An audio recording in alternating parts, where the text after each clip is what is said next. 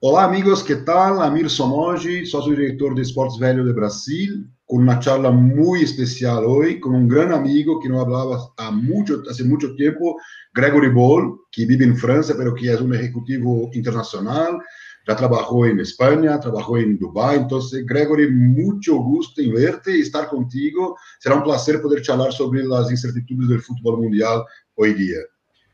Muchísimas gracias, Amir. Como dices tú, muchos años y mucha más experiencia en el mundo de la industria del fútbol. Y encantado de estar aquí con vosotros para esta charla. Muy bien. Estamos aquí también con Nicolás Rodzinski, que es argentino. Nicolás, primeramente, muchas gracias por estar con nosotros. Nicolás, que tiene un trabajo increíble con Marcelo Gatman eh, en el Big Data Sports. Nicolás, muchas gracias por estar aquí con nosotros. No, Amir, gracias a vos por la invitación. Es un placer poder conversar de todo esto con ustedes. Bien, y antes, de todo quería hacer un tributo a don Diego Maradona, que es mi gran ídolo del fútbol moderno, entonces que desde aquí, contigo, que es de Argentina, que está sufriendo junto con su pueblo, quería dejar aquí mis palabras de, cómo Diego Armando Maradona es importante no solamente como jugador argentino, como jugador del fútbol mundial. Sí, totalmente. No solo como jugador, no solo como argentino, sino también como una figura icónica que de alguna manera es como una especie de padre para todos los argentinos. Cuando tenemos que pensar los argentinos en las últimas personas que nos dieron alegrías en un país como este, con tantas carencias, con tantas necesidades. Maradona fue una persona que, que nos alegraba y nos alegró en México y nos alegró en Italia y nos alegraba con sus apariciones, con su ingenio, con sus frases. Yo creo que nos representa a todos de una manera, eh, somos eso, somos sus errores, somos sus miserias y somos sus aciertos, somos su talento. Eh, pero bueno, es un día, son días muy tristes aquí, eh, así que agradezco mucho tus palabras y estamos como en un duelo nacional, estamos realmente en un duelo nacional. Yo puedo imaginar. Yo escuché una, una, frase que me encantó, que Maradona es el más humano de los dioses, por eso que tanto amamos, ¿no? Es eso. Sí. Bueno, también quería añadir que Maradona también en Francia es el mito total. Eh, es un icono mundial que va mucho más allá que el fútbol, mucho más allá que, que los argentinos. Creo que es un patrimonio mundial por cualquier persona que le gusta el fútbol, cualquier fan de fútbol la ha encantado Diego Armando Maradona porque la verdad fue un genio del fútbol y me da mucha pena decirlo, pero darle cuenta que en los años 84 Francia pensaba tener el mejor jugador del mundo con Michel Platini. Y ahí llegamos a la Copa del Mundo con mucho ganas, y esperanza de ganar con Michel Platini. Y ahí llegó el astro argentino. Eh, nos hemos dado cuenta que había, la verdad, había una clase brutal entre Michel, que nos encanta, y el dios del fútbol, que es Diego Maradona. Así que en Francia también, mucha gente muy triste por, por la pérdida de este genio.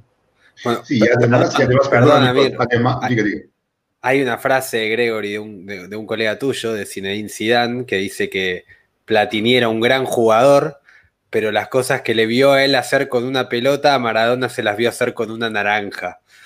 Eh, y eso un poco representa también la admiración que tienen ustedes como pueblo francés hacia Diego. Y creo también que lo que pasa en esto...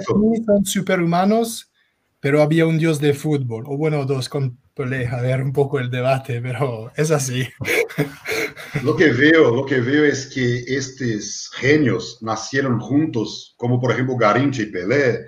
Lo mismo pasó, por ejemplo, Platini y Maradona, mismo Zico, que esto no existe más. Hoy hablamos de Messi, Cristiano Ronaldo y ya está, ¿no? Y antes teníamos como 8, 10, 14, 15 de todas las partes, ¿no? Jugando Hadji, por ejemplo, que jugaba tan bien como tantos otros y que hoy sería mucho mejor que cualquier uno. Entonces, que me parece que fuimos eh, ilusionados de poder mirar estos grandes cracks, ¿no?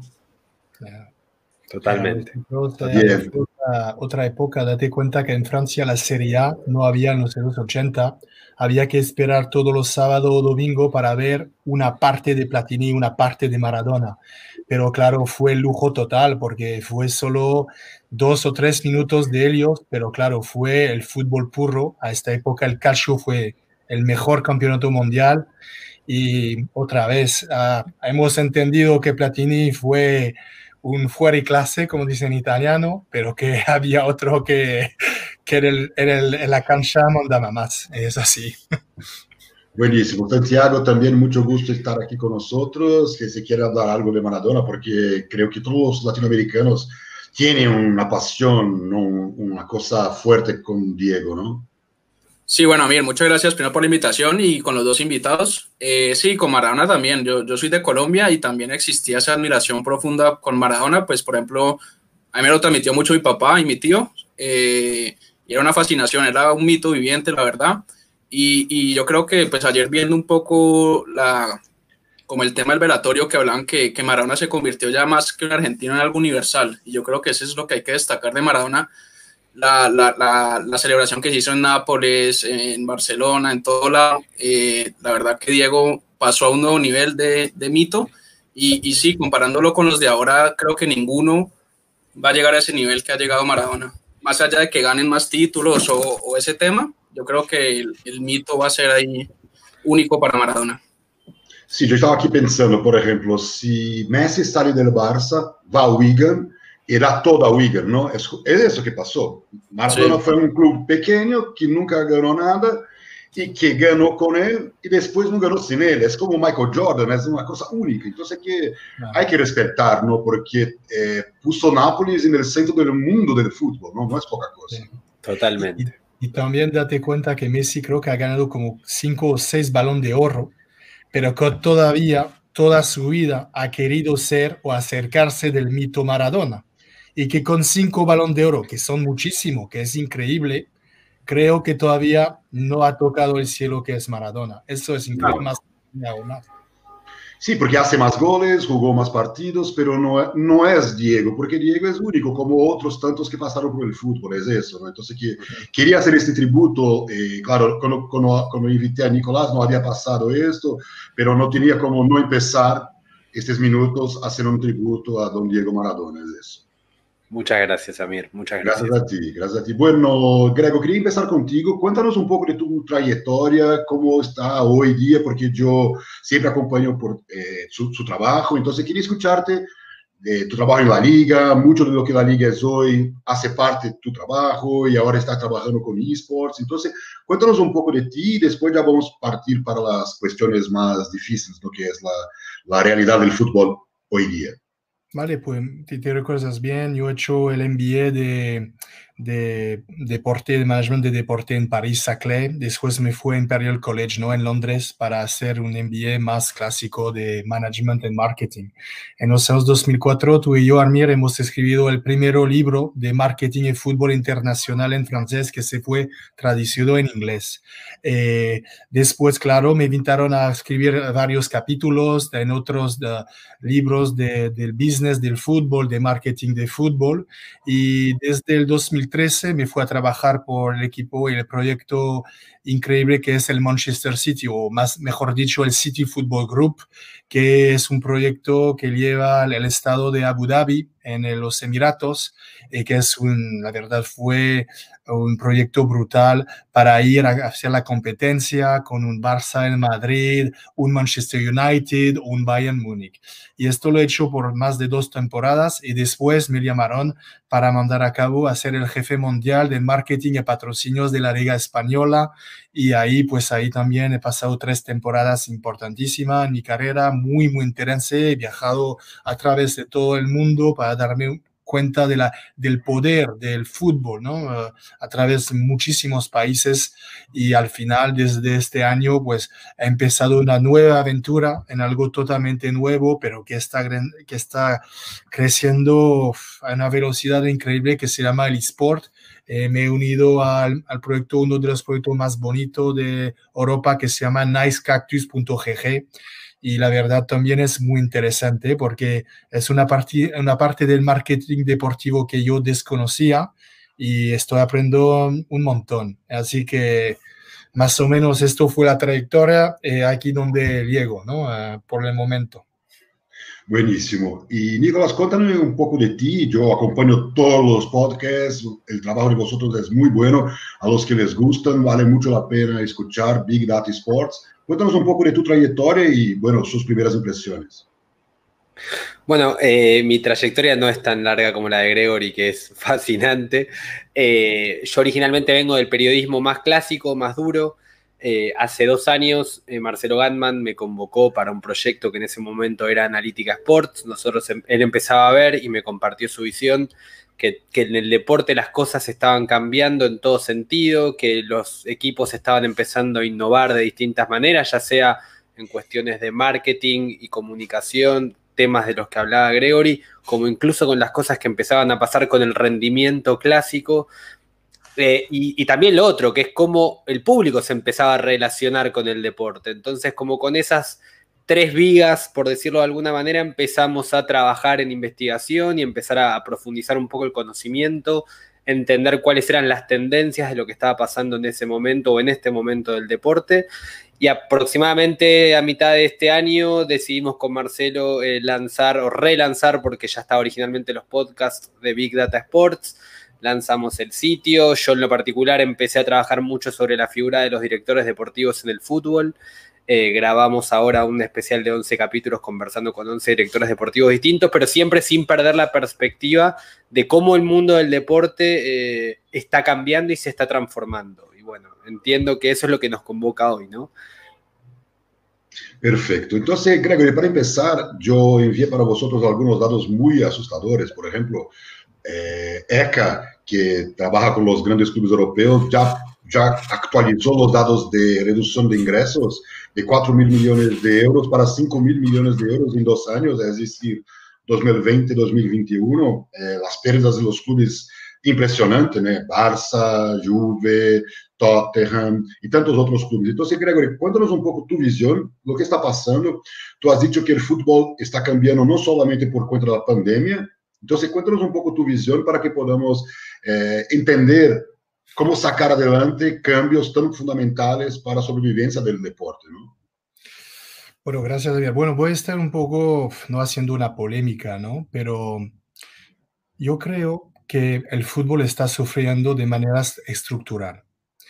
Lo que está cambiando en el mundo del fútbol es que el fútbol está creciendo, todos los datos lo están diciendo, que hay siempre más audiencia, más gente que está, se une a la social media y cosas así, y que está siempre creciendo el fútbol. Esto es la realidad de hoy.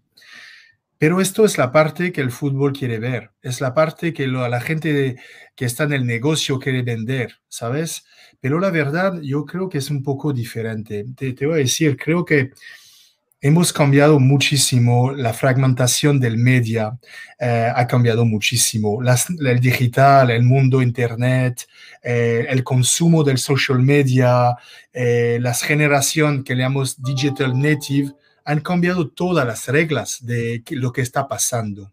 Y la verdad es que el fútbol a día de hoy creo que está al tope del Olympe, ¿no? Como decimos en Francia, al tope de la montaña y que no se da cuenta que a lo mejor la base está sufriendo muchísimo.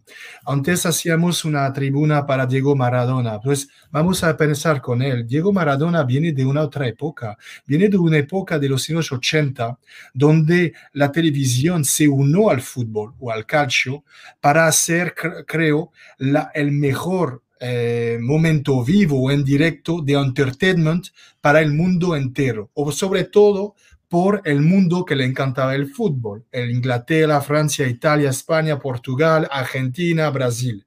En los años 90 o el fin de 90 empezamos a crecer los Uh, TV rights, el derecho audiovisual a través de China, de Asia, crecemos por el mundo árabe que también le encantaba el fútbol, pero que no le puede alcanzar, también África, mucho que, que puede crecer, porque ahí en África el fútbol le encanta, pero no tenía ni el material, ni la tecnología, ni la conexión para que llegue a las imágenes. Y la verdad es que, como bien lo sabes, desde que nació la revolución de Internet, y también la revolución de Max Zuckerberg está cambiando las cosas de manera tan brutal a la base del fútbol. Lo que me estoy aprendiendo al sport es que la gente, la gente joven, que no es mi gente, porque yo nació al fin de los años 70, está cambiando de paradigma, está cambiando de hacer las cosas. Yo iba a la calle jugando el fútbol, para imitar a Platini y después para imitar a Pele y sobre todo para imitar a Armando Maradona. Y esto me hacía que todo lo social bonding, todas las conversaciones estaban en la calle con mis amigos. Pero por lo que estoy viendo en el eSport, todos los datos que me llegan ahora es que tú tienes un montón de chicos en Europa, en Estados Unidos y sobre todo en Asia que ahora viven en un mundo virtual y hacen su social bonding, su emoción de social a través de estos juegos que se llaman el Fortnite, que es una bomba mundial, el juego FIFA eh, y cosas así. Entonces, el fútbol, creo, que estamos llegando al, máximo de lo que se puede vender y que Ronaldo y Messi son los herederos de Platini, de, Maradona, de la historia de Pele, de todos estos mitos y que hemos vendido el producto a un nivel eh, que casi hasta llegado a un plato. Y yo me explico. Hace 10 o 15 años habló con mi amigo Guillermo Epstein, que es hoy el director marketing y de derechos audiovisual de la UEFA. Él decía, pero hay que, él que me decía, hay que vender más fútbol, vender más fútbol, porque hay siempre más cadenas que quieren comprar derechos de fútbol. Él lo decía, pero la base de la economía que yo aprendí a la escuela es que eh, rarity, uh, no sé cómo lo dices en español, eh, rare, rare que hay poco pues cuando hay poco te hace mucho más valor. Pero que si hay todos los días en cualquier cadena, seguro que vais a hacer más dinero, pero a lo mejor también vais a destruir lo que es el fútbol. Y yo te voy a decir, a mí me parece que el fútbol, sobre todo en Europa, tiene que cambiar.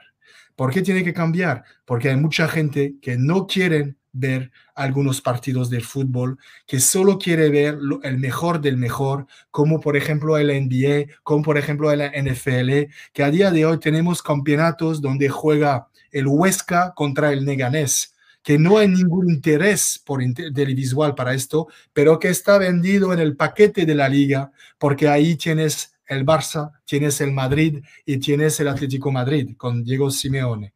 Pero, ¿quién quiere ver el Huesca contra el Leganes? Pues muy pocas personas, pero está forzado dentro de la tele.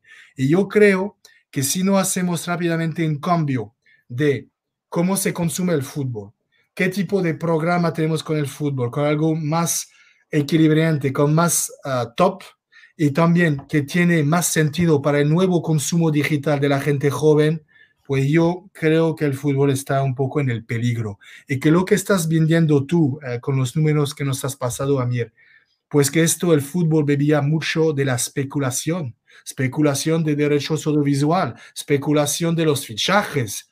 Y cuando hay un pequeño problema de COVID por ocho meses, pues date cuenta que lo que pensábamos que el fútbol es una esencia tan fuerte, tan potente del business de deporte, pues es, un, es una industria muy, muy frágil, la verdad, muy frágil.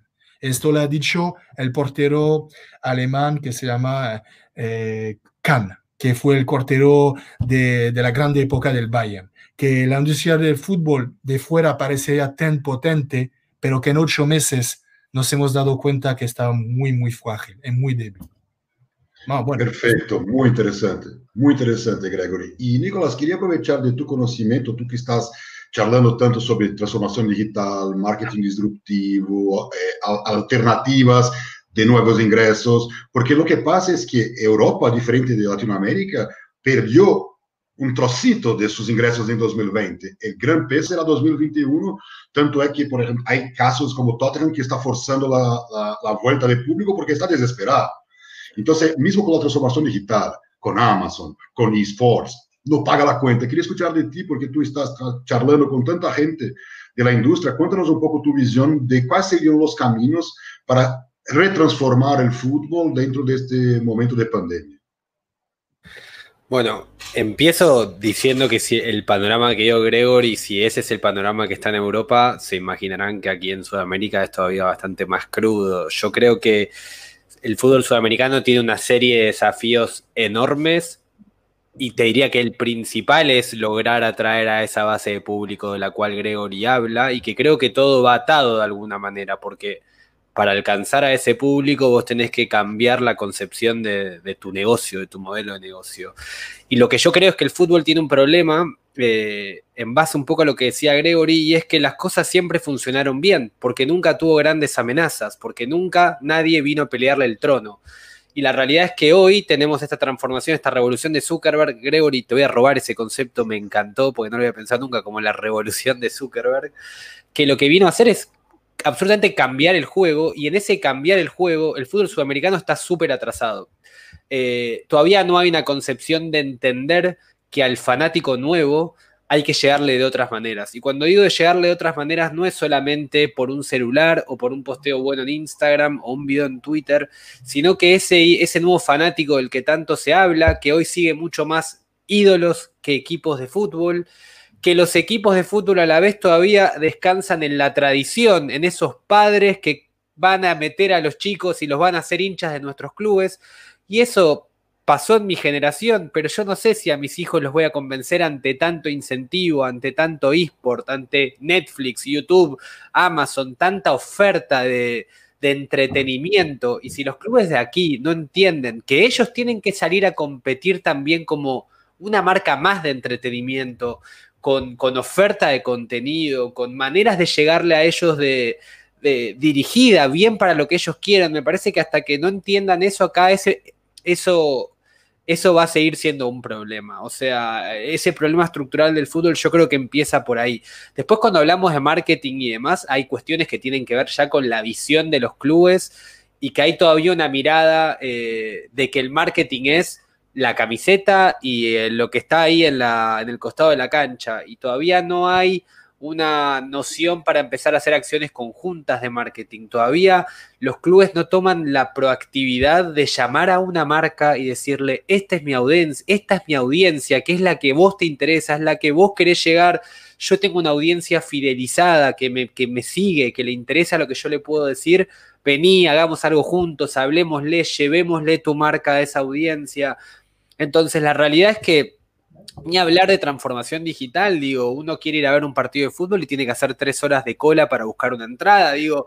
Entonces, la, realidad es que el fútbol sudamericano me parece que todavía tiene una serie de desafíos enormes, tiene muchos desafíos pequeños, tiene además el desafío deportivo, que es que Europa está abismalmente lejos de la realidad sudamericana en lo que pasa en el campo de juego, que no puede retener a los futbolistas, que no puede pagar buenos sueldos, que tiene canchas, digo, son una serie de problemas enormes y creo que una de las cosas que más, más hay que atacar hoy para que esto no se transforme en una catarata de problemas es el problema de los nuevos fanáticos lo que hablaba Gregory. Y ese me parece que es el, el primer chip que tienen que ponerse los directivos hoy y decir, bueno, están empezando a crecer esta serie de jóvenes que no les importa la televisión, que no les importa ver los 90 minutos de un partido, que no se mueren por venir al estadio, que no tienen vínculos emotivos con nuestra historia y nuestra camiseta. ¿Qué hacemos al respecto? ¿Cómo vamos a conquistar a esta nueva generación?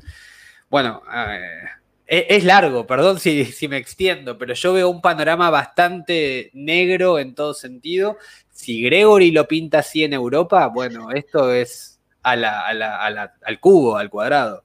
Te voy a decir, y toda Europa lo pinta así. Hay una, yo soy muy amigo con el director general de ECA, que es la European Club Association, Charlie Marshall.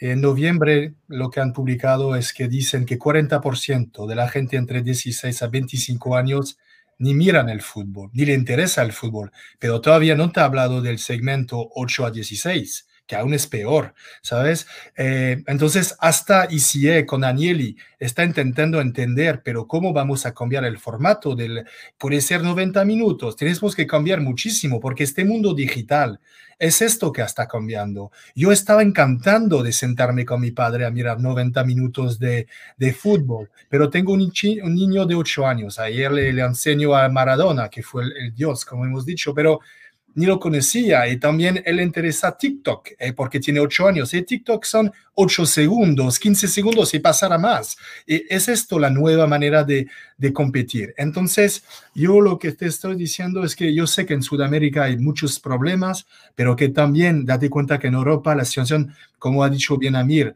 vivíamos de nuestra ilusión, vivíamos en nuestras nubes porque Jamás hemos preguntado, pero ¿qué va a pasar si hay cualquier problema? Porque vivíamos de Messi, de Ronaldo, de Neymar, eh, de a lo mejor de Kylian Mbappé, pero hay un cambio que hay que tener. Eh, este cambio, date cuenta que la mayoría de los clubes no están preparados para esto porque viven de un modelo de business que se llama el modelo de televisión, que nació en los años 80 y no ha entendido que el Internet, el digital, las cadenas de Twitch es una reflexión en profundidad de la estrategia que hay que pensar. Y muchos clubes no pueden entenderlo. O, y los demás, que sí que son más potentes, el Barça, el Madrid, el Bayern, el Manchester United, el Paris Saint-Germain, el Manchester City, sí que lo entendieron, pero cómo viven de uno al otro con la Federación Argentina, la Federación Francesa, la Federación Española, que también viven del mundo de la televisión, pues no pueden cambiar el chip porque esto para cambiar es fácil. Hay que eh, romper todo y empezar casi de nuevo, que es difícil porque romper todo es casi imposible. Entonces, como yo lo veo, es que el COVID a lo mejor va a ser un poco, pues puede ser la suerte del fútbol mundial, porque de una manera o de una otra, los clubes tienen que posicionarse, los ingresos no van a llegar y la gente tiene que preguntarse, pero ¿cómo vamos a mejor a trabajar? Ejemplo total. Cuando llegó en Manchester City todavía vendíamos mucho el perimeter board, no sé cómo le llamas en español, el LED, ¿no? alrededor del, campo. De la, sí, la publicidad, la, publicidad, estática.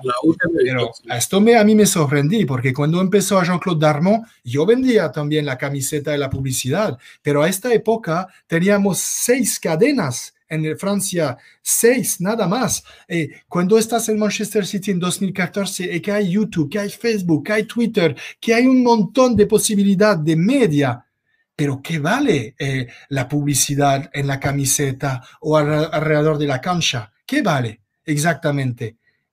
Todos los reporting de Nielsen, pero ¿de dónde sacas los números? ¿Cómo hacen las calculaciones? Es, parecía las calculación de hace 20 años, pero es que hace 20 años, señores, había en Francia seis cadenas de televisión. A día de hoy tenemos 30 más Disney Plus, Disney Channel, eh, eh, Netflix, eh, Dailymotion, YouTube, Facebook, TikTok, Instagram, no sé, lo que, lo que Dios manda. ¿Saben lo que quiere decir? Entonces, los satélites, me digo, pero ¿Alguien ha pensado un poco el nuevo reto que hay al frente de nosotros? No solo como publicidad de patrocinio, pero pensar también que el mundo ha cambiado tanto que hay que hacer algo nuevo. Y la grande historia que te voy a preguntar es, todos nos dijeron, las, los GAFA, los GAFA nos va a salvar. Pues te voy a decir ya que esto no puede ser. Y te lo explico de manera muy fácil.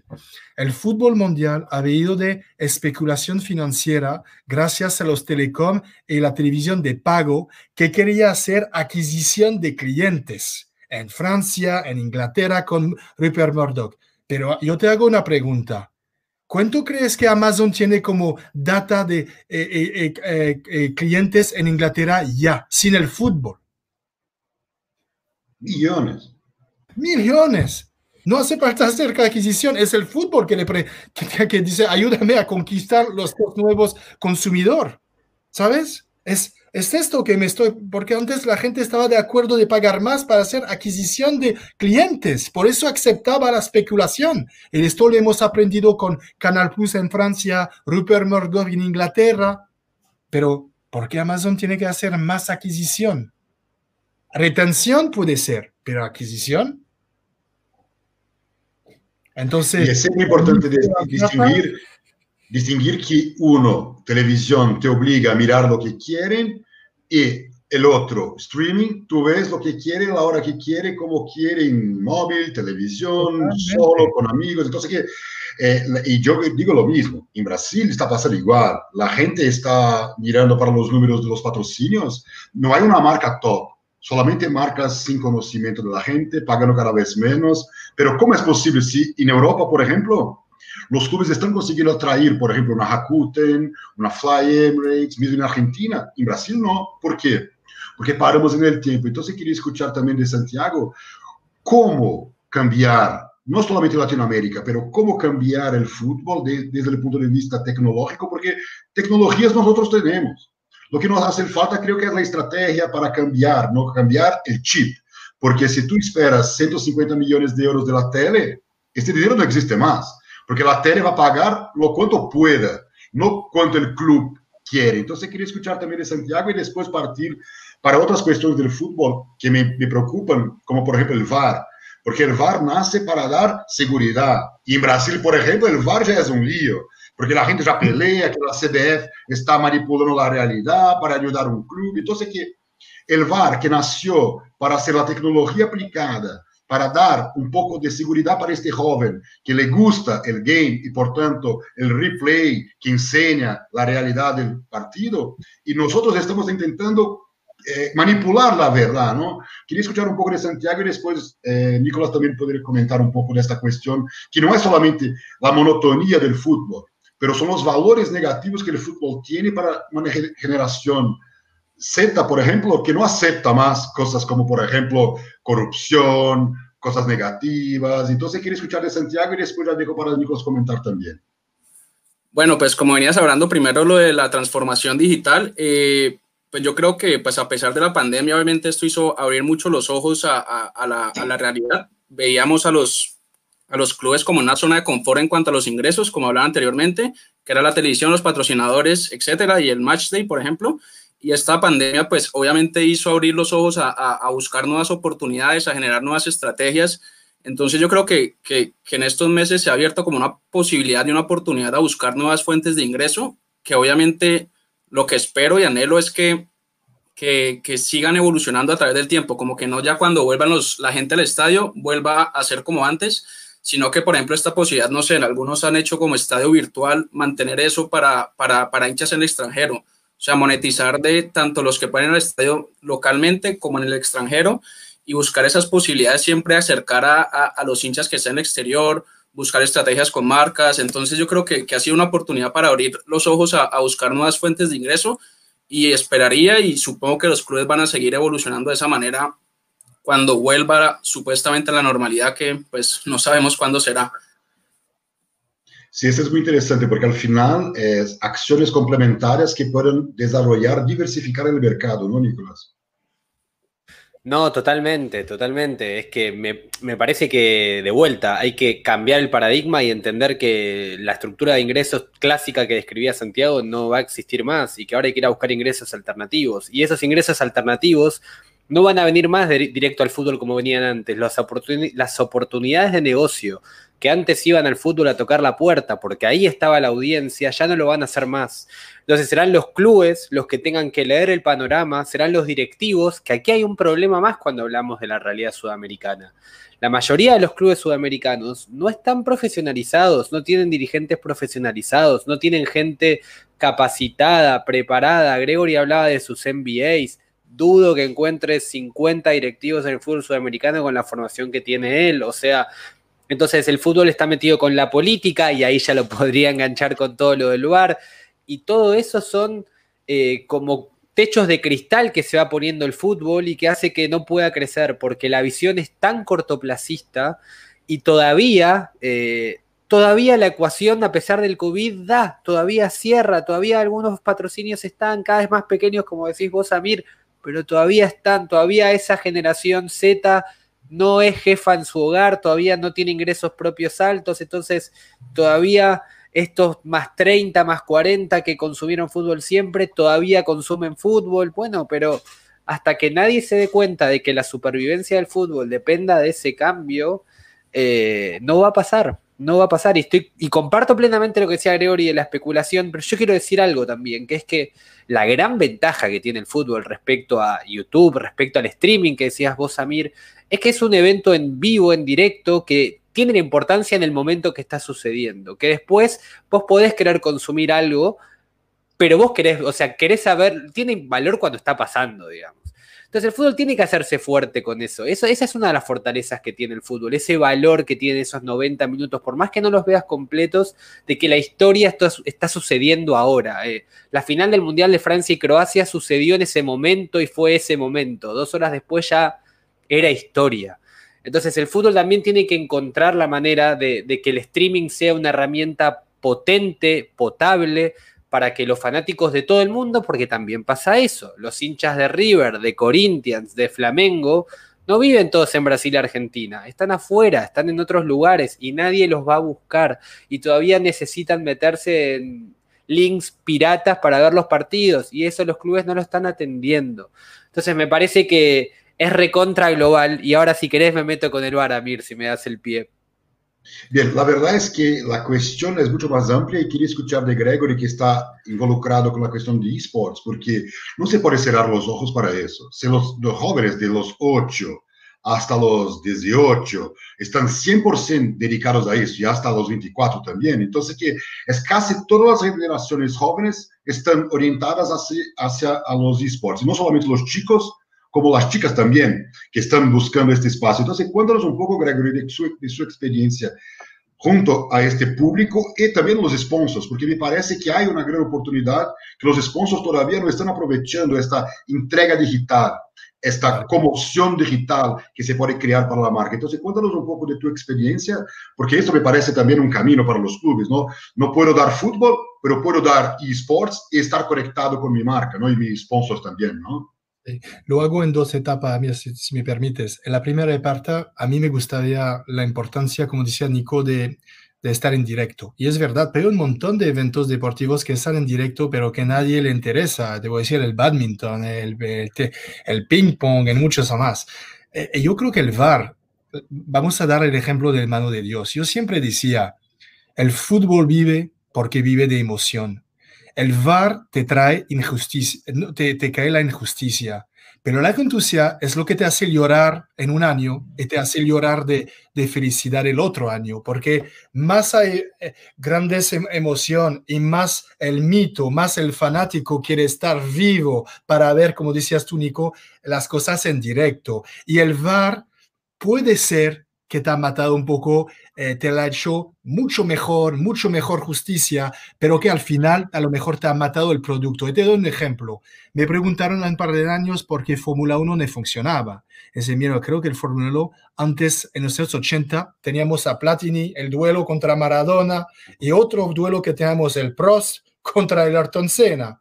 Y nosotros miramos la pelea como franceses, pero lo bueno es que en la, en la video, en el coche, a veces estaban ahí gritando y al final se cortaba la video para decir, está muerto Senna, está muerto eh, el Prost. Y tenía tu miedo para ellos, que a día de hoy, si miras a Milton, te parece que la cámara ni se mueve, que está a 300 kilómetros o mil kilómetros a la hora no, no, se mueve. Y ahí menos miedo, menos riesgo y a lo mejor el Fórmula 1 que antes estaba algo eh, que tiene mucho riesgo, pues se la ha comido Red Bull con eh, la gente que salta de no sé dónde, se hace cosas de locuras. Entonces, la primera etapa es un poco esta que te quería decir el VAR. Y la segunda eh, etapa, que lo de eSport, es que yo lo veo que el eSport es uh, yo digo que el eSport es la, esencia de la tecnología y del digital. Y me explico. En los años 90, el 1.0 fue construir Internet, sitio Internet con el, el sitio e-commerce, ¿no? E-commerce. 2004 llegó Mark Zuckerberg y ahí nació el social media eh, que conocemos, el Twitter, el Facebook, el Instagram y todo. Y ahí las marcas decían, tenéis que interactuar, tenéis que dialogar con su consumidor, entrar en la, eh, conversaciones, marketing, cosas así. Pues mira, el eSport, después de tanto año, con siempre mejor tecnología, mejor móvil, con mejor conectividad, pues te diré, el 3.0 ha llegado. Ahí te digo, la marca no quiere solo dialogar, interactuar. Yo digo a las marcas, vosotros queréis que los chicos juegan gracias a vosotros, queréis que las, los, los chicos stream es que se glorifican, que sean el nuevo héroe, porque no cualquier persona puede ser eh, Usain Bolt, Mohamed Ali o Diego Maradona. Pero vosotros, más que dialogar, interactuar, puedes hacer jugar los chicos y hacer de ellos un héroe, como eh, Britain Got Talent, como, como The Voice, como todas las cosas que pasan de cero a hero, ¿no? Y es esto el fundamental del eSport, que gracias a la tecnología, el digital, pues estás cansando cosas totalmente nuevas en muchos países. ejemplo para que lo entendáis mejor. ¿Cuándo pensáis que Saudi Arabia va a ganar la Copa del Mundo del fútbol? ¿Cuándo creéis que un Saudi va a ganar el 100 metros? Pues yo te digo, va a tardar un poco. Pero con el eSport ya tenían dos campeones del mundo del juego FIFA. Campeón mundial. Entonces, para el saudita, para mañana el africano, puede ser mañana para el chico de Perú, pues lo ve mucho más fácil posible de pelear con los franceses, los ingleses, los alemanes, los brasileños, los argentinos, que siempre se coman las medallas y que no comparten nada. Entonces, el eSport, decimos en Francia, rebate las cartas, ¿no? Eh, eh, distribuye más las cartas entre nosotros. Ahí empezamos todos de casi cero. Muy interesante, muy interesante. Lo que veo también, y una cuestión que quería escuchar de Nicolás, es la cuestión de salud de los jóvenes, porque en el futuro con el 5G, con holografías, podremos tener esports como práctica deportiva, porque creo que ese es el punto clave, porque hay como, por ejemplo, 50% de la gente que no practica deportes, que tiene enfermedades precoces, entonces que el, el cambio para el mundo digital también ha traído cosas negativas, no solamente positivas, como nuestra vida mejoró, tenemos acceso a muchos contenidos. Entonces, ¿cómo tú ves esto, Nicolás? ¿Tú ves que, por ejemplo, con una realidad aumentada, un móvil puede cambiar para hacer una, lo que sea, una práctica deportiva en casa o mirar un partido desde tu móvil para la pared? ¿Qué tú crees que va a pasar con las tecnologías que están llegando? Uh, es, una pregunta complicada. Yo para, para, empezar la respuesta quiero decir algo. Hay un informe de una de las marcas deportivas más grandes del mundo que mostró que es un informe interno al que tuve acceso, que cuenta más o menos que esta generación, que, hoy es la, famosa generación Z, es la primera que tiene menos expectativa de vida por sí misma que las anteriores. Es la primera vez que, baja la curva. Y la realidad es que yo no se lo adjudico solamente a los esports, para mí tiene que ver con una cuestión de un cambio social total, digo, la época que Gregory jugaba en la calle ya no existe más, hoy los niños no pueden jugar en la calle, antes las madres estaban más en la casa, hoy las madres también salen a trabajar, antes los chicos pasaban las tardes en los clubes, al menos aquí en Sudamérica, hoy eso no pasa más. Entonces también lo que pasa en el medio de todo esto es que los esports pasan a ser, o el gaming, pasa a ser un refugio para toda esa generación. Es la madre ocupada, el padre ocupado, el niño en el PlayStation. La madre ocupada, el niño ocupado, el hijo mirando videos en YouTube. Entonces pasa a ser una solución. Tomá la pantalla, tomá la consola y hacelo. Yo no tengo ninguna duda que esto en algún momento va a terminar generando eh, un problema de salud en esta generación y si incluso hablaban de Neymar y Cristiano Ronaldo. Si vos te pones a ver a cuáles son los grandes deportistas de este momento, la mayoría son gente mayor de 30 años. Hay un bache de mi generación, yo tengo 29, hay un bache de deportistas de tope de gama, de la cima de la montaña, porque es una generación que creció con otros incentivos, que se formó de otra manera. Entonces, claro, cada vez jugábamos menos al fútbol en las condiciones que lo hacían los Messi, los Cristiano y demás.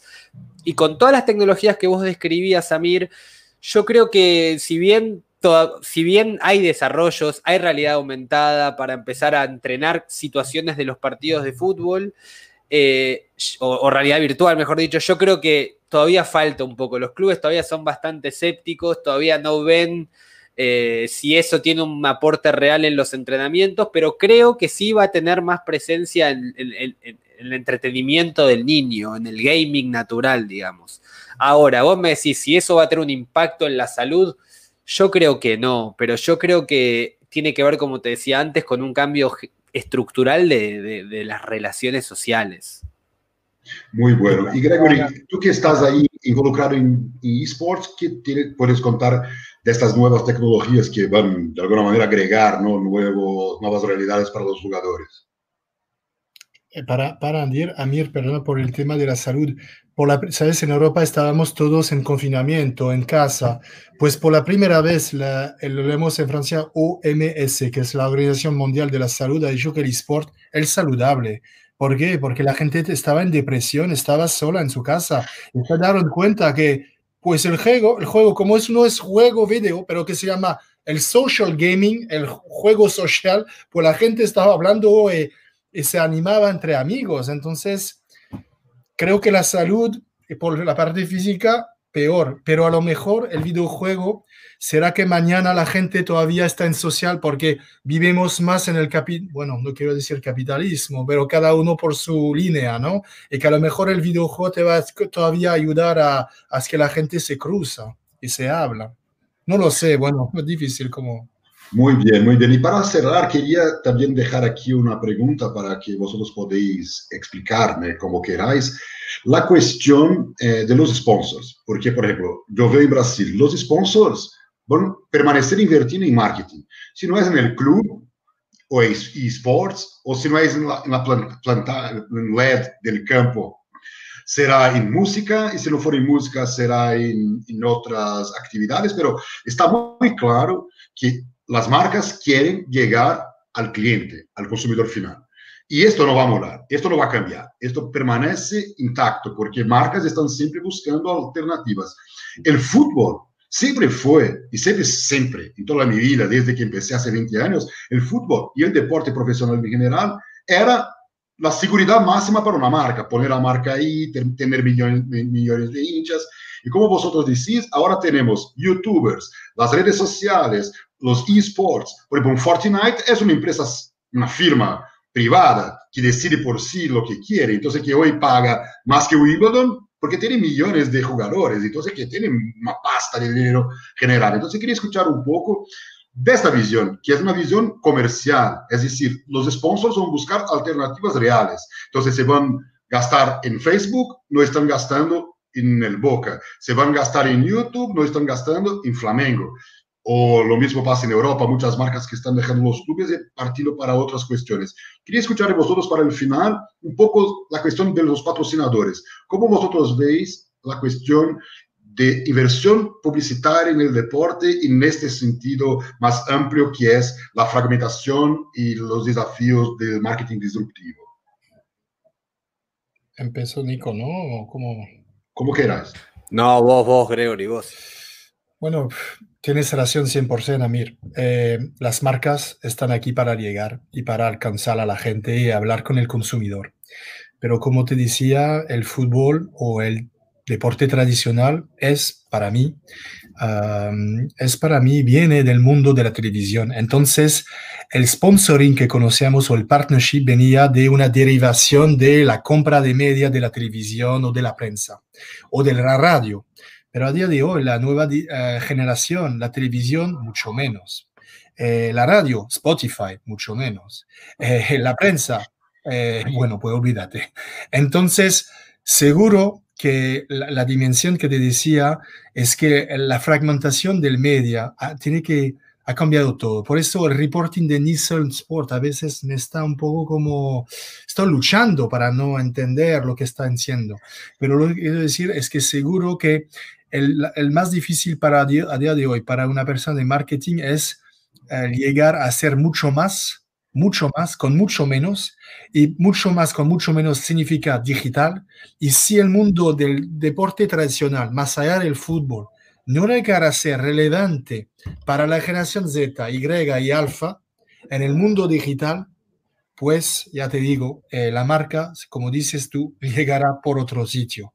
Y por eso digo que eh, la inversión siempre será menor, siempre se preguntará más para un de adquisición de cliente o de retención de cliente, y no solo de audiencia, como lo hemos vendido por 30 años, porque a día de hoy con Google Ads, con el Facebook Ads, con el Programmatic Buying, el Big Data, la audiencia vale mínimo, vale mínimo. Lo que vale es autenticidad, eh, posibilidad de engagement real y posibilidad más, más, más siempre de click CPS, se llama en inglés, click per acquisition, que llega directamente de vuestra plataforma a mi plataforma de e-comercio en uno o dos clics y nada más. Y esto, esto lo que es. es lo que es. Y también lo que el segundo efecto es que creo, lo que decía un poco antes a todos, es creo que se, va a concentrar las marcas en los eventos que realmente tienen valor. Juegos Olímpicos, si todavía llega, en la Copa del Mundo, eh, la Common Bowl, el juego Boca Junior River Plate, pero no solamente el partido de ahí, no sé dónde. y sabes, eh, los partidos que, que sí que llegan, que sí tiene buena, eh, tiene valor, ¿no? Que tiene mucho valor, como un clásico Barça-Real Madrid. El clásico Barça-Madrid sí que tiene muchísimo valor, pero el Huesca Leganés para una marca, pues puede ser regional, pero no sé. Bueno, es un poco eso lo, como lo veo ahora. Muy bien. ¿Y tú, Nicolás, cómo ves la cuestión de los sponsors? No, yo comparto plenamente. Creo que el fútbol dejó de ser un lugar seguro en cuanto a visibilidad y en cuanto a efecto de una publicidad. Digo, antes eh, Gregory hablaba de, de, todo lo digital, ¿no? Y es, vos hoy ponés publicidad digital y vos tenés perfecto conocimiento de a quién llegaste, dónde llegaste, en qué, en qué diapositivo, todo, sabes todo, sabes absolutamente todo. Compara eso con poner una publicidad en el costado de una cancha de fútbol o en una camiseta. Digo, eso no tenés prácticamente así, hay maneras de medirlo, pero no tenés una forma real de medir cuál fue tu, impacto como marca. Entonces, ¿dónde vas a ir a poner vos tu dinero como marca? ¿En un lugar donde vos podés saber absolutamente todo lo que pasó con tu, con tu marca o en un lugar donde, donde está la tradición, donde está lo emotivo? Y yo como vengo del periodismo quiero contar dos historias. Una es eh, esta famosa y conocida, 2018, River juega la final de la Copa Libertadores contra Boca, el partido más importante de la historia del club, y River no logró vender el sponsor de su camiseta. O sea, en ese partido que al otro día fue tapa de todos los diarios y que hay videos que todavía darán vueltas por la eternidad, River no lució la marca de nadie. Y en línea con esto, eh, Racing justamente ahora tiene de sponsor a una empresa de aviones y ese sponsor llegó porque el dueño de esa empresa, una marca que prácticamente no es comercial, es fanático de Racing y el tipo dijo, yo quiero ayudar a mi club y quiero poner, y compró y puso la camiseta. Entonces eso, digo, los clubes todavía dependen del amor, de la pasión, de la voluntad, y eso en algún momento se va a terminar. Eh, y, una tercera cortita que se la voy a robar a Marcelo. Eh, hubo una oportunidad que, le acercó una persona a un gerente de marketing de un club importante de Argentina que le dijo, eh, yo te vengo a ofrecer el sponsoreo digital de tu camiseta. ¿Qué quiero decirte con esto? Te traigo una marca que quiere que vos uses su marca solamente en FIFA y en PES. O sea, vos vendés tu camiseta normal y el dirigente no, no entendió, le tuvo que explicar bien y así todo desechó la propuesta. Entonces de vuelta, hay toda una cuestión de visión de para dónde va la cosa, que acá están desesperados por vender esto, en la camiseta en el frente, y esas marcas están cada vez menos interesadas en estar ahí. Y es lógico que estén menos interesadas en estar ahí. Entonces, lo que decía antes, es un cambio que para mí va a empezar también por lo dirigencial, por la visión, por entender los nuevos escenarios. Y hasta que eso no ocurra, bueno, el fútbol está en caída y me da mucha pena decirlo porque los mejores recuerdos de mi vida como persona son en una cancha de fútbol y es mi relación con mi padre, pero está yendo hacia un pico descendente que a mí me preocupa mucho. Sí, es, verdad. Verde y además creo que estamos ahí haciendo la... Sí, totalmente. Porque siempre los funcionó. los estudios siempre enseñaron que los jóvenes son los que más consumen, son más engajados y bueno, ahora no los más viejos, más viejos no tienen tantas ganas de mirar al fútbol y los jóvenes también no. Entonces estamos hablando de un target de 30, 50 quizás. De aquí un rato, estos de 50 estarán con 70 y los de, de, 18 con 38 y no van a gustar el fútbol. Es eso, ¿no?